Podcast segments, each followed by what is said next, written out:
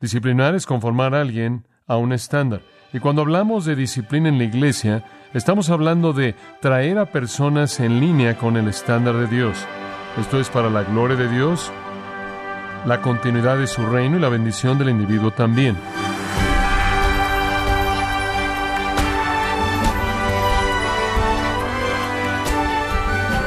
Le agradecemos que nos acompañe en su programa Gracias a vosotros con el pastor John MacArthur. De la misma forma en la que podríamos afirmar que no existen familias perfectas, también podríamos decir que no existen iglesias totalmente puras. Sin embargo, esto no quiere decir que no haya iglesias fieles que estén buscando el agradar a Dios a través de la predicación de la palabra y del ejercicio de la disciplina en la iglesia. Pero ¿cuál es la importancia de la disciplina en la iglesia? Y preguntarnos también cuáles son los beneficios de llevarlo a cabo. Bueno, el día de hoy el pastor John MacArthur, en la voz del pastor Luis Contreras, continuará este sermón acerca de la disciplina en la iglesia como parte de la serie Soy guarda de mi hermano, en gracia a vosotros. Mateo capítulo 18. Ahora, Comenzamos en el texto y usted puede verlo por un momento y dijimos que hay varios elementos de la disciplina que salen de este texto. Primero está el lugar de la disciplina y si usted observa en el versículo 17 es en la eclesia, la iglesia. La palabra es usada dos veces aquí. En segundo lugar, vemos el propósito de la disciplina y se nos indica al final del versículo 15. Has ganado a tu hermano. La intención de la disciplina no es sacar a la gente, sino mantener a la gente adentro. En tercer lugar, señalamos la persona en la disciplina el lugar y el propósito y después la persona. ¿Quién es la persona? Bueno, si usted ve el versículo 15, si tu hermano peca contra ti, ve y repréndele estando tú y él solos. Si te oyere, has ganado a tu hermano. Ahora es bastante claro quién es la persona, es usted y yo. Todos estamos involucrados en salir a buscarnos unos a otros para restaurarnos unos a otros, para recuperar al hermano que está pecando, que se ha desviado de la comunidad del pueblo de Dios. Y entonces usted es la persona, yo soy la persona. Todos debemos estar involucrados en esto. Cuán maravilloso sería si toda la asamblea del pueblo de Dios estuviera totalmente comprometida con la recuperación de todo hermano y hermana que peca. Bueno, eso me lleva a un cuarto punto. Ahora, la provocación en la disciplina. ¿Qué es lo que la echa a andar? ¿Cómo sabe usted cuándo hacer esto? ¿Cómo sabe usted cuándo buscar a alguien, abordar a alguien? La pregunta es, ¿qué constituye un pecado que necesita disciplina? ¿Cuál es la respuesta? ¿Qué pecados necesitan ser corregidos? ¿Cuáles? Todos. Esa es la razón por la que el texto es general. Todos. ¿Sabe una cosa? No hay pecados buenos y pecados malos. Y no hay una especie de escala a la mitad con extremos en cada punto. El pecado es pecado y es la antítesis de la santidad absoluta de Dios. Cualquier pecado mancha a la comunión distorsiona la comunión y entonces cualquier pecado es un pecado que debería ser corregido. Si algún miembro de la comunión cristiana peca al violar el estándar de Dios, en cualquier manera el proceso inmediatamente entra en vigor. Ese es el deseo de Dios. Y debe ser inmediato. Lo que importa es la santidad. Cualquier pecado. Entonces vaya y usted confronte y busque ganar a su hermano. Pero ¿qué tal si es indirecto? Y esto es muy importante. No todos los pecados contra mí directamente son contra mí. Podrían ser indirectamente contra mí. Ahora escuche con cuidado. Este es un punto muy importante.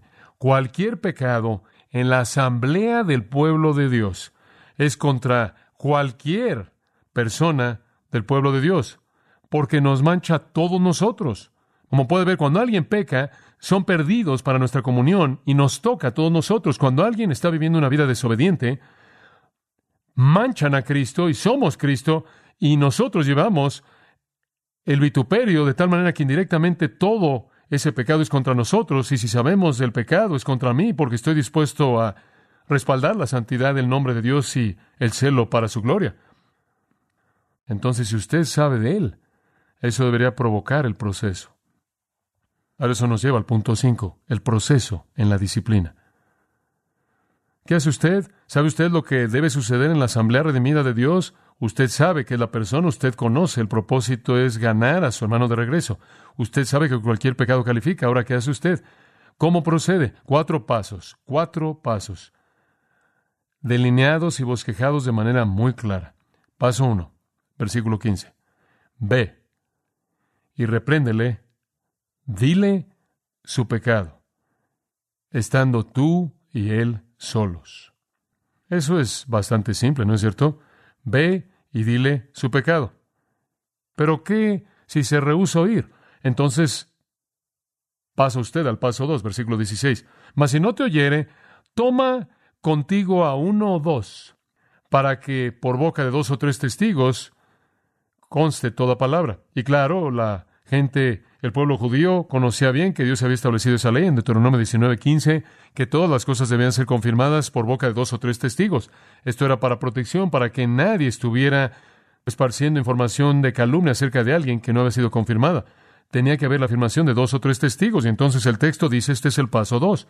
Si se rehúsa de manera definitiva a ser convencido, si, como Lenski dice, el diablo lo ha hundido en el foso de la impenitencia, si no responden, entonces, paso dos, tome uno dos más con usted. Ahora esto comienza a colocar la presión. Usted toma a un par de personas con el mismo objetivo en mente. Usted quiere ganar a su hermano, entonces lo está buscando de nuevo. Usted ahí está otra vez. Y la idea es mostrarle su pecado para que realmente lo entienda y usted lo ha abierto, de tal manera que es muy claro y muy obvio y que pueda haber confesión genuina y arrepentimiento genuino y restauración. Este es el segundo ataque en la batalla para este hermano o hermana que se ha desviado. Ahora, ¿por qué uno o dos más? Bueno, creo que intensifica la situación, multiplica la preocupación, el amor, pero hay una razón inclusive que va más allá de eso, dada aquí. ¿Para qué? Aquí es el propósito. Para que por boca de dos o tres testigos conste toda palabra. Muy importante. Escuche cuidadosamente. Estas no son una o dos personas que vieron el pecado o que supieron del pecado. No creo que esa es la intención. Son testigos de la confrontación que pueden regresar y confirmar las palabras que fueron habladas ahí. En otras palabras, realmente es tanto una protección para el que está siendo confrontado como para el que está confrontando.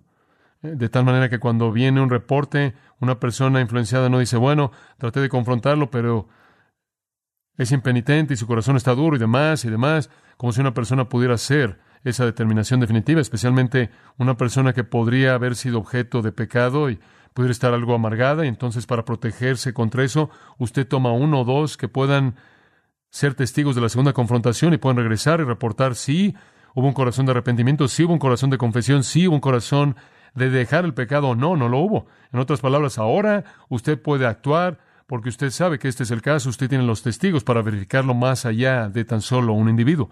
Entonces no es tanto dos o tres testigos del pecado, como lo es dos o tres que van a ir a él en ese grupo y afirmar lo que él dijo. Y después, si él llega a decir yo no dije eso, esa no fue mi actitud real, no pienso eso, pueden afirmar que de hecho lo es, porque fueron testigos de eso. Entonces Dios quiere que se confirme o el arrepentimiento o se confirme la impenitencia por boca de dos o tres testigos. En otras palabras, Él quiere estar seguro. Esta es una manera de estar seguros de la actitud. Dios está preocupado por esto. Él no quiere que reportes equivocados se den de su pueblo.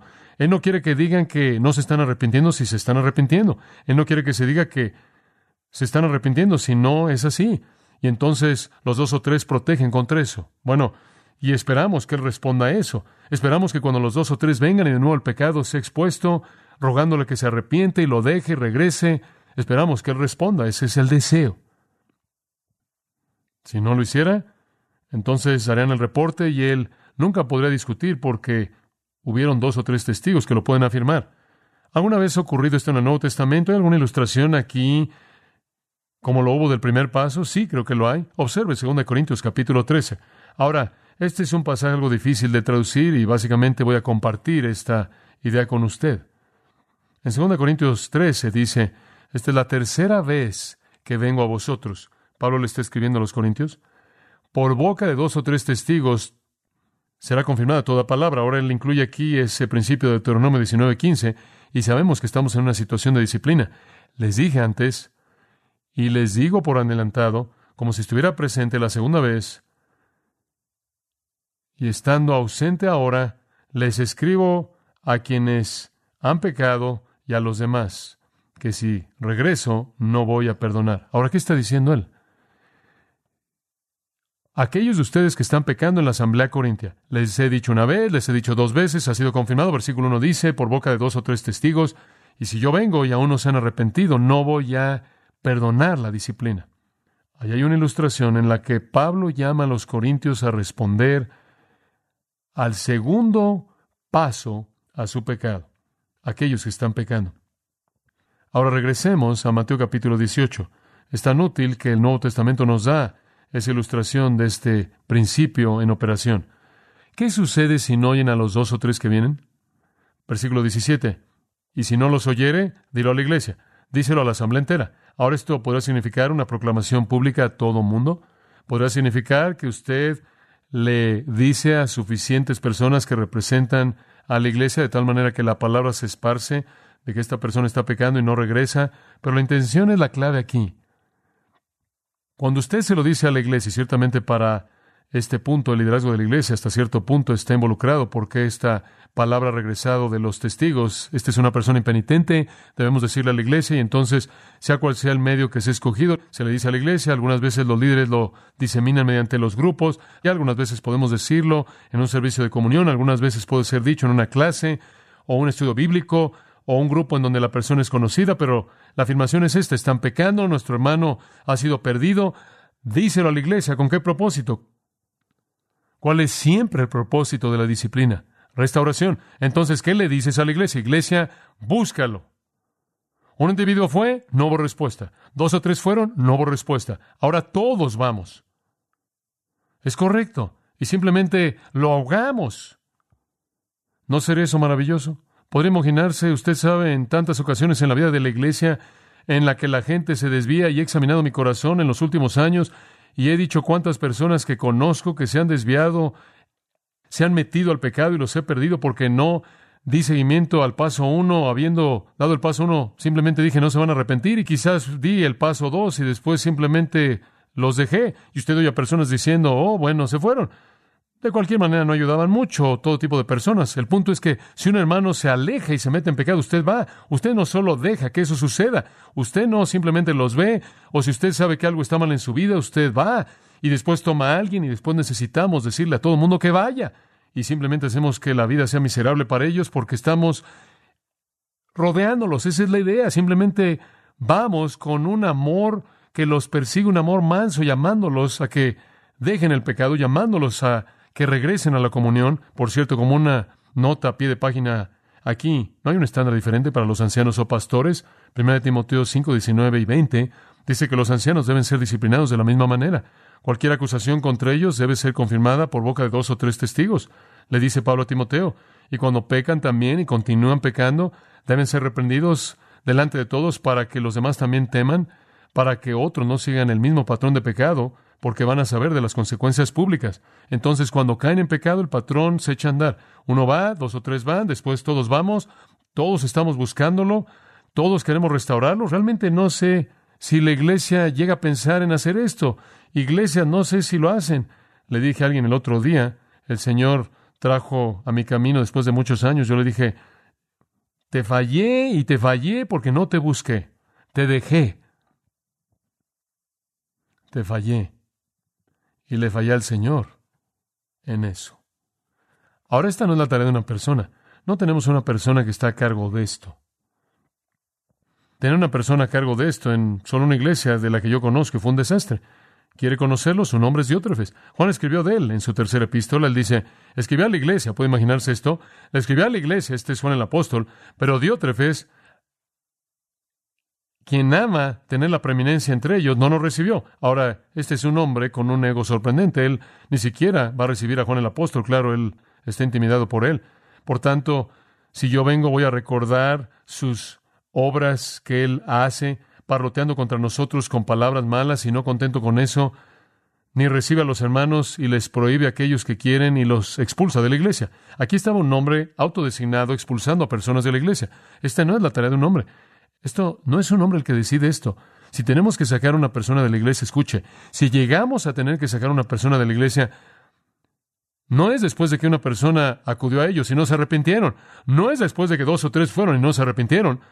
Es después de que todo mundo fue y no se arrepintieron. De tal manera que no hay nadie que está decidiendo unilateralmente esto. Todos estamos allá afuera tratando de restaurar a esa persona y si aún así no responden, entonces se echa a andar el proceso. Lo saca, pero no hasta que la iglesia entera los ha buscado. Ahora, ¿hay un caso en el Nuevo Testamento de esto? ¿Vemos algún tercer paso de disciplina? Creo que lo vemos. Observe 2 Corintios capítulo 2. 2 Corintios 2.5 dice esto, y lo voy a leer de una versión que creo que es mucho más clara. Pero si alguien ha causado tristeza, esto es, traído tristeza a la asamblea debido al pecado, él ha causado tristeza no a mí, sino hasta cierto punto, para no decir demasiado, a todos vosotros. El pecado, está diciendo él, no solo me afecta a mí, afecta a todo el mundo. Y eso de nuevo nos lleva de regreso a nuestro punto que dijimos que usted puede ser objeto de pecado indirecto y cualquier pecado toca al cuerpo entero. Entonces él dice, miren, si alguien ha pecado no es solo contra mí, sino contra todos ustedes, pero después él asume que toda la iglesia está consciente de esto y toda la iglesia está preocupada por esto. Versículo 6 entonces, suficientes para tal hombre es este pecado que ha sido aplicado por la mayoría. En otras palabras, aparentemente la iglesia entera dijo, este hombre está en pecado.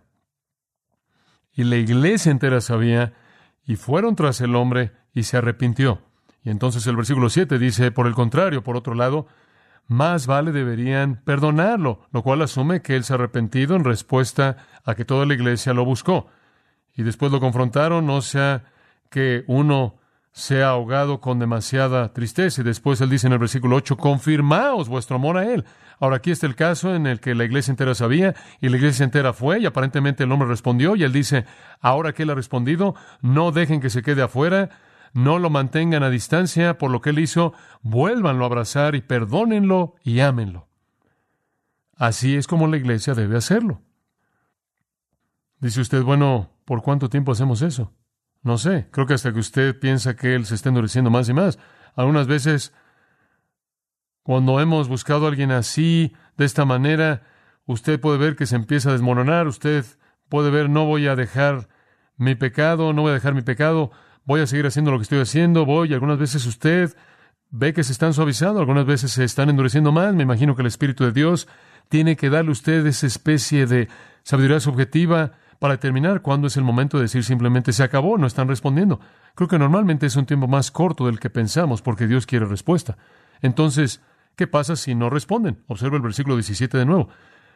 Mas si no llega a la iglesia y esa frase está entre cada paso, está después del paso uno, después del paso dos y después del paso tres. Si no llega la iglesia entera, estamos haciendo eso como iglesia. ¿Sabe usted de alguien que necesita usted buscar? Quizás alguien lo ha buscado, quizás dos o tres lo han buscado y dice usted, bueno, esa no es mi área. Muchas personas están haciendo eso. La iglesia entera debe ir. Si usted sabe de eso, debería ir. Quizás simplemente escribirle una tarjeta, quizás escribirle una nota, quizás usted los ve y usted tiene la suficiente valentía como para confrontarlos, pero ¿qué tal si no responden? Entonces dice, paso cuatro, tenlo por gentil y publicano. Dice usted, hombre, en el Nuevo Testamento los publicanos realmente se habla mal de ellos. En un sentido es verdad. En Israel estaba el pueblo del pacto y básicamente un gentil era alguien que estaba afuera de la comunidad del pacto. No era que no querían incluirlo, simplemente no sería incluido, estaba afuera no se podían asociar con ellos, no se reunían con ellos, no adoraban con ellos, no era parte de ellos. Pero el otro tipo de persona que estaba fuera del pueblo del pacto, en muchas maneras incluso podían ser peores, era la persona judía que se había vendido al gobierno romano para extraer impuestos de su propio pueblo. Él no solo era alguien que estaba fuera por nacimiento, él estaba fuera por decisión personal. Él había desertado al enemigo. Y entonces cuando usted habla de un gentil y un publicano, en el tiempo de el Señor Jesucristo, la gente habría entendido que estuviera hablando de aquellos que estaban afuera de la comunión, afuera de la sinagoga, afuera del pacto, y eso es exactamente lo que Jesús quiere decir aquí. No que usted no le preocupan esas personas. Mateo, quien escribió este pasaje en este Evangelio, era un publicano y Jesús estaba ocupado en salvar publicanos y pecadores. Piensa en la historia maravillosa de Saqueo.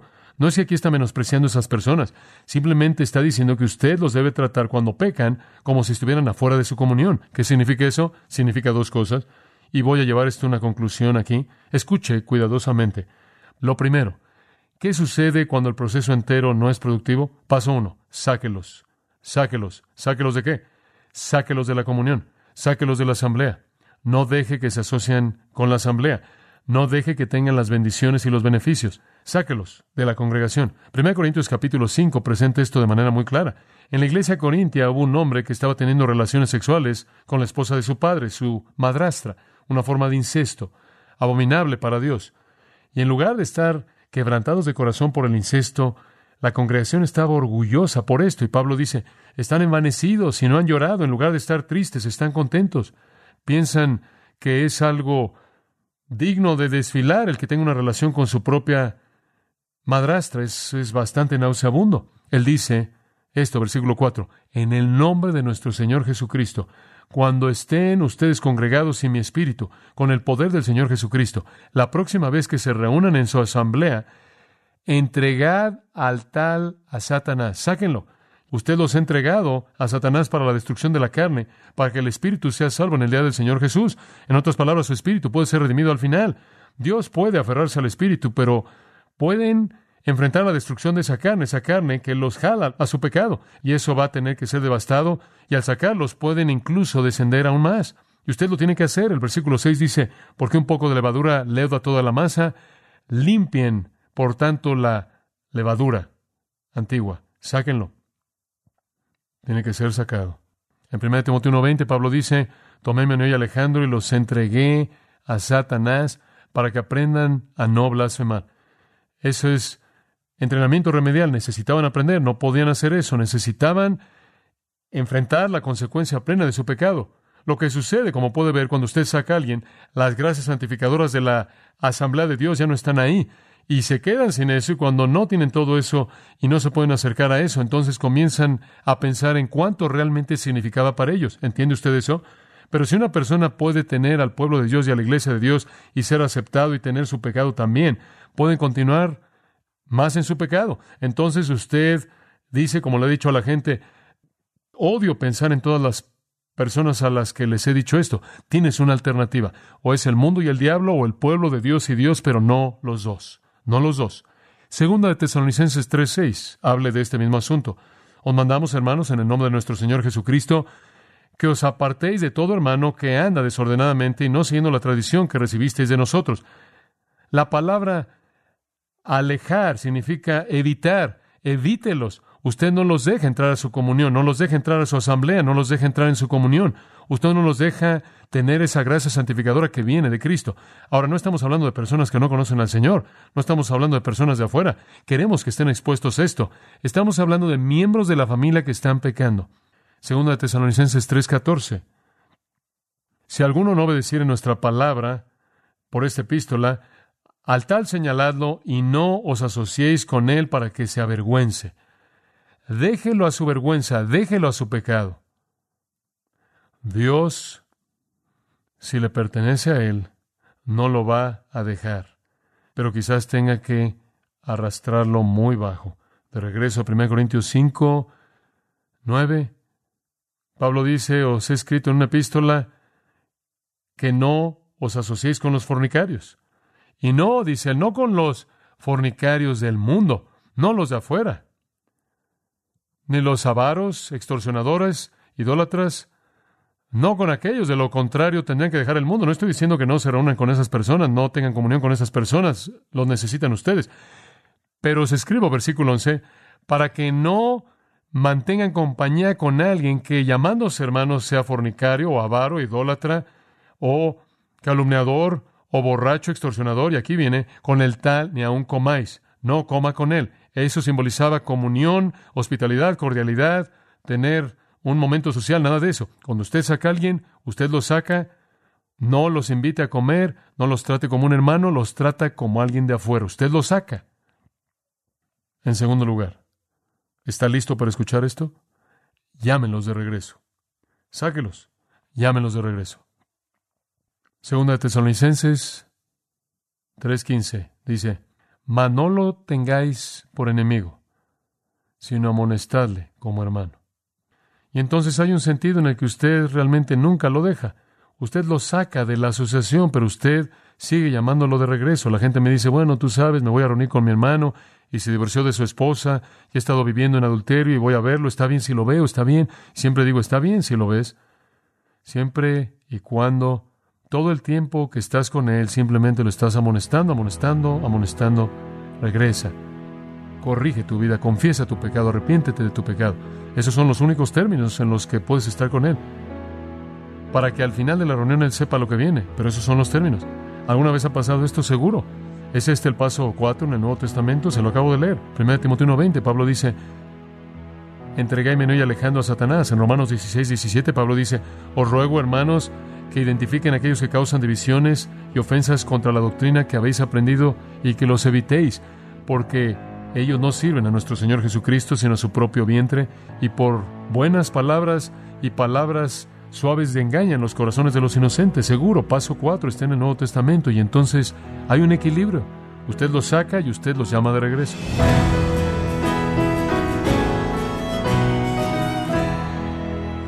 De esta forma, el pastor John MacArthur nos ha enseñado que la meta de la disciplina en la iglesia es el arrepentimiento y la restauración del pecador. Estamos en la serie Soy guarda de mi hermano, aquí en gracia a vosotros. Estimado oyente, quiero recomendarle un libro. Se titula El diseño de Dios para la familia. En este libro, el pastor John MacArthur examina lo que las escrituras enseñan con respecto al rol bíblico de los padres y de los hijos. Puede adquirirlo en la página gracia.org o en su librería cristiana más cercana. Y quiero recordarle que puede descargar todos los sermones de esta serie Soy guarda de mi hermano y también todos aquellos que he escuchado en días, semanas o meses anteriores, y le animo, una vez más, a que lea artículos relevantes en nuestra sección de blogs, ambos en gracia.org. Si tiene alguna pregunta o desea conocer más de nuestro ministerio, como son todos los libros del pastor John MacArthur en español o los sermones en CD, que también usted puede adquirir, escríbanos y por favor mencione la estación de radio por medio de la cual usted nos escucha en gracia a vosotros. Es importante conocer no solo el país y ciudad de donde usted nos escucha, sino también la radio. Para quienes contactan nuestro ministerio por primera vez, pueden solicitar una copia del mensaje de promoción sin costo alguno, un mensaje por oyente únicamente. Si usted vive en los Estados Unidos o Puerto Rico, escríbanos a Gracia Vosotros, P.O. Box 4000, Panorama City, California 91412. O puede escribirnos a través del siguiente correo electrónico radio arroba esto ha sido todo y en nombre de John MacArthur y del personal de este organismo, queremos darle las gracias por su tiempo y sintonía, invitándole para que nos acompañe en la próxima edición y juntos desatar la verdad de Dios un versículo a la vez, aquí en Gracia a Vosotros.